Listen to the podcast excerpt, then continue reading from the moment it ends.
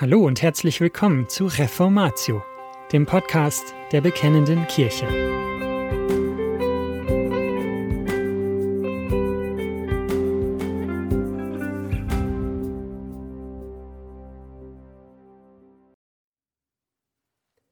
Sie blieben aber beständig in der Gemeinschaft. Von Jakob Czarntke. Erschienen in Bekennende Kirche Nummer 3 aus dem Juli 2000. Gelesen von Jochen Klautke. Eine Grundschullehrerin fragt zu Beginn der Religionsstunde ihre Klasse, Wer von euch möchte später einmal in den Himmel kommen? Alle Kinder der Klasse melden sich, nur Charlie nicht. Die Lehrerin wendet sich erstaunt an ihn. Nun, Charlie, möchtest du nicht in den Himmel kommen?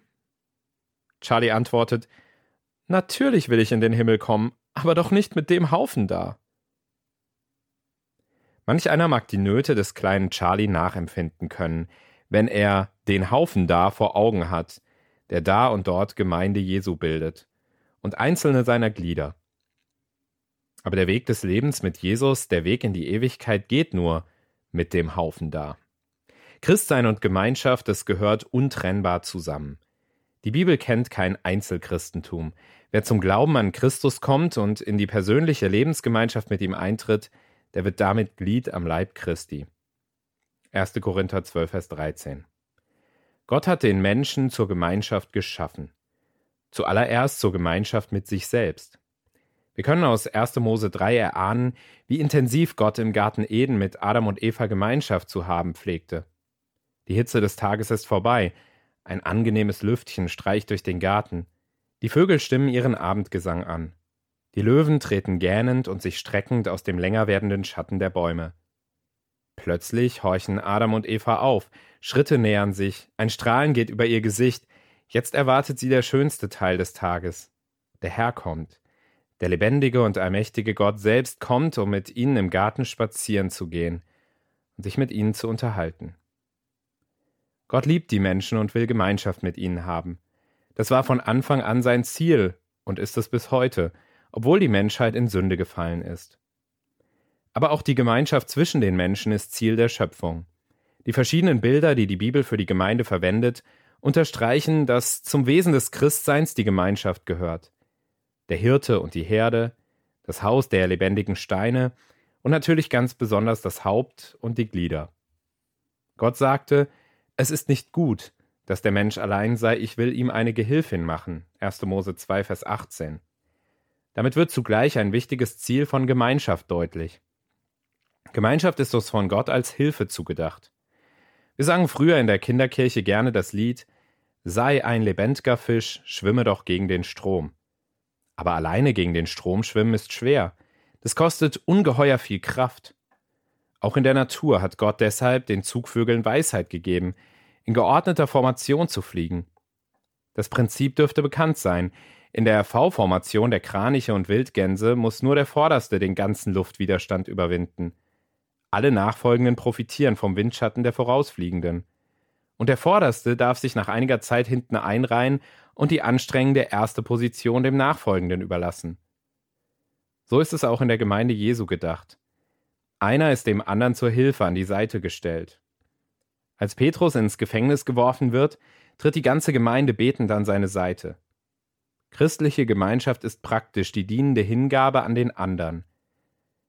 Wer unter euch der Größte sein will, der sei euer aller Diener. Markus 10, Vers 44. Und niemand hat größere Liebe denn die, dass er sein Leben lässt für seine Freunde. Johannes 15, Vers 13. Zusammengehalten vom Band hingegebener Liebe, so stellt sich der Herr seine Gemeinde vor. Ein gutes Bild dafür ist eine schöne Bibel mit Goldschnitt. Ein einzelnes Blatt wird leicht zerknittert, zerrissen oder geht verloren. Aber eingebunden in einen kräftigen Einband und in die Gemeinschaft mit vielen anderen Blättern ist es geschützt. Jeder Christ braucht, damit er bewahrt und brauchbar bleibt, den sorgsamen Einband in einer Gemeinde. Auch der Goldschnitt ist am einzelnen Blatt praktisch nicht zu erkennen, aber alle Seiten zusammen verbreiten einen starken Glanz. Das führt zu einem zweiten Ziel von Gemeinschaft. Gott will sich seine Gemeinde als eine prächtig geschmückte, makellose Braut zubereiten, sich selbst zur Ehre. Die Braut Christi aber ist nie ein Einzelner. Zwar steht jeder selbst mit seinem Namen im Buch des Lebens, aber die Braut Christi ist die Gemeinschaft aller, die zu Jesus gehören.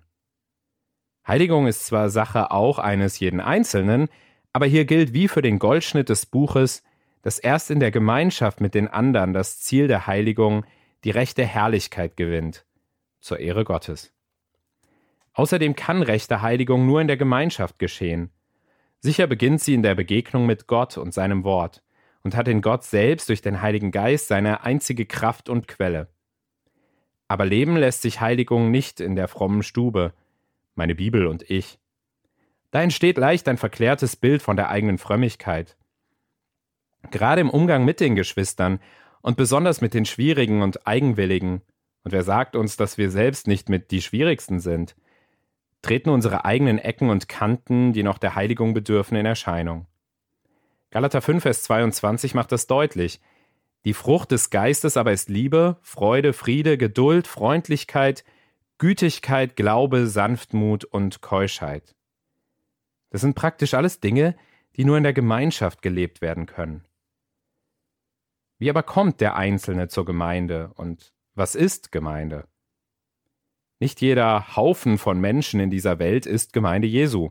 Auch nicht alles, was sich christliche Gemeinde oder Kirche nennt. Gemeinde Jesu ist dort, wo Gott selbst Menschen durch den Glauben hinzugetan hat. Sie ist dort, wo Menschen umgekehrt sind von ihrem gottfernen Leben. Wo Menschen sich taufen ließen auf den Namen des dreieinigen Gottes zur Vergebung ihrer Sünden und so die Gabe des Heiligen Geistes empfangen haben. Apostelgeschichte 2, Vers 38. Das Bild vom Leib, 1. Korinther 12 und Epheser 5, zeigt uns, Gemeinde Jesu ist dort, wo Jesus das Haupt ist.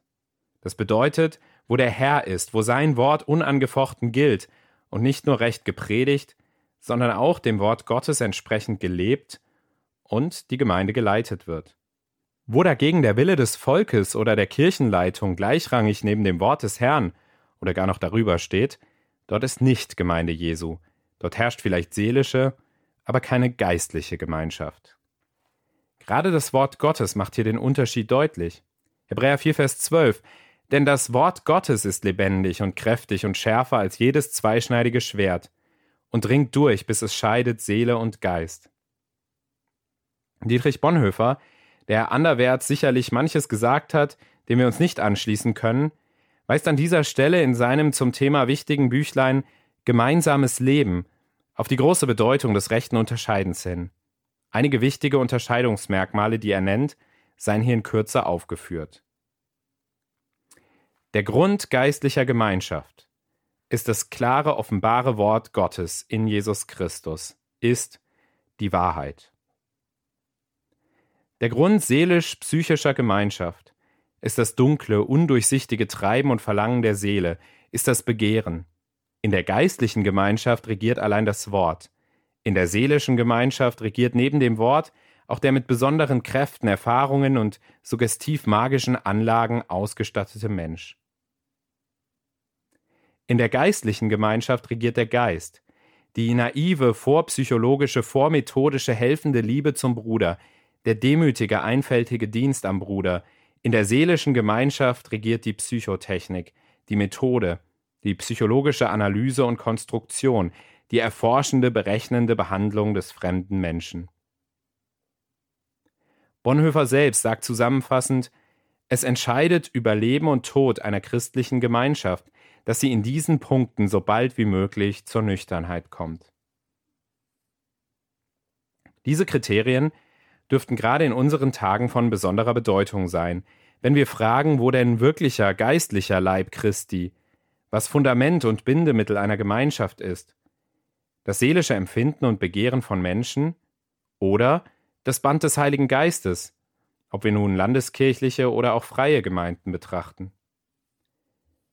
Das Bild vom Leib hebt die intensive Art von Gemeinschaft hervor, die wir als Kinder Gottes mit unserem Herrn Jesus Christus und damit mit dem lebendigen Gott selbst haben. Eine Gemeinschaft, die weit über das hinausgeht, was Adam und Eva im Garten Eden erlebten, oder auch die Jünger, als sie in den Erdentagen des Herrn mit ihm zusammen waren. Adam, Eva und die Jünger hatten zwar Sichtkontakt und konnten den Herrn berühren, Aber es blieb in gewisser Hinsicht doch ein äußerer Kontakt. Es bestand keine organische Verbindung zwischen ihnen. Kinder Gottes haben diese Verbindung durch den Heiligen Geist. In ihm wohnt Gott in uns. Wir sind ein Teil Jesu geworden. So auch Johannes 15. Ich bin der Weinstock und ihr seid die Reben. Wer Glied am Leib Christi ist, der darf in all seiner eigenen Schwachheit, in allem eigenen Unvermögen, in der Kraft Gottes leben. Gott gibt damit seiner Gemeinde im Rahmen seiner Verheißungen und seines Auftrags ein ungeheures Potenzial an Möglichkeiten. Welch eine Herausforderung für eine Gemeinde, wenn sie aufhört, in den Grenzen ihrer eigenen Möglichkeiten und Begabungen zu denken und zu leben, sondern in der Erwartung dessen, was ihr Herr in ihr und durch sie tun wird. Gerade darin hat Gemeinde auch einen wichtigen Vorbildcharakter. Reife Christen sollen Vorbilder auf dem Weg der Nachfolge und der Heiligung sein für andere, die erste Schritte im Glauben tun. Eben nicht in dem, was sie alles selbst können, sondern in ihrem Vertrauen auf den Herrn und dem daraus resultierenden Glaubensgehorsam. Paulus selbst stellt sich als solches Vorbild dar, und Petrus mahnt die Ältesten der Gemeinde, Vorbilder der ihnen anvertrauten Herde zu werden. Schließlich, wie kommt es zu solchen Gemeinden? Was trägt sie und was hält sie zusammen? In 1. Johannes 1, Vers 3 lesen wir, Was wir gesehen und gehört haben, das verkündigen wir auch euch, damit auch ihr mit uns Gemeinschaft habt. Und unsere Gemeinschaft ist mit dem Vater und mit seinem Sohn Jesus Christus. Daraus geht hervor, christliche Gemeinschaft kommt aus dem Wort der Apostel, das uns mit der Bibel gegeben ist. Es schafft zugleich Gemeinschaft mit Gott und Gemeinschaft untereinander. Nur das Wort Gottes kann eine Gemeinschaft hervorbringen, in der man einander lieben und tragen kann, weil Gott einen in seiner Barmherzigkeit trägt. Gott schenke uns mehr solcher Gemeinden.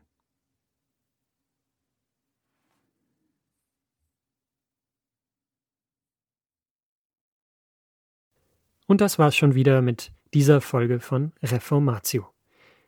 Wenn Sie selbst eine Frage an uns haben, laden wir Sie herzlich dazu ein, uns diese zu schicken. Besuchen Sie uns unter www.bekennende-kirche.de/fragen und nutzen Sie das dortige Formular. Wir werden Ihnen darauf antworten und, so Gott will, Ihre Fragen klären. Außerdem können Sie auf der Seite der Bekennenden Kirche wie gewohnt die Beiträge aus der BK lesen, die Zeitschrift abonnieren und unsere Arbeit mit einer Spende unterstützen. Alle Links finden Sie auch in der Beschreibung dieser Folge des Podcasts. Wir bedanken uns fürs Zuhören, wünschen Ihnen Gottes Segen und sagen Tschüss. Bis zum nächsten Mal.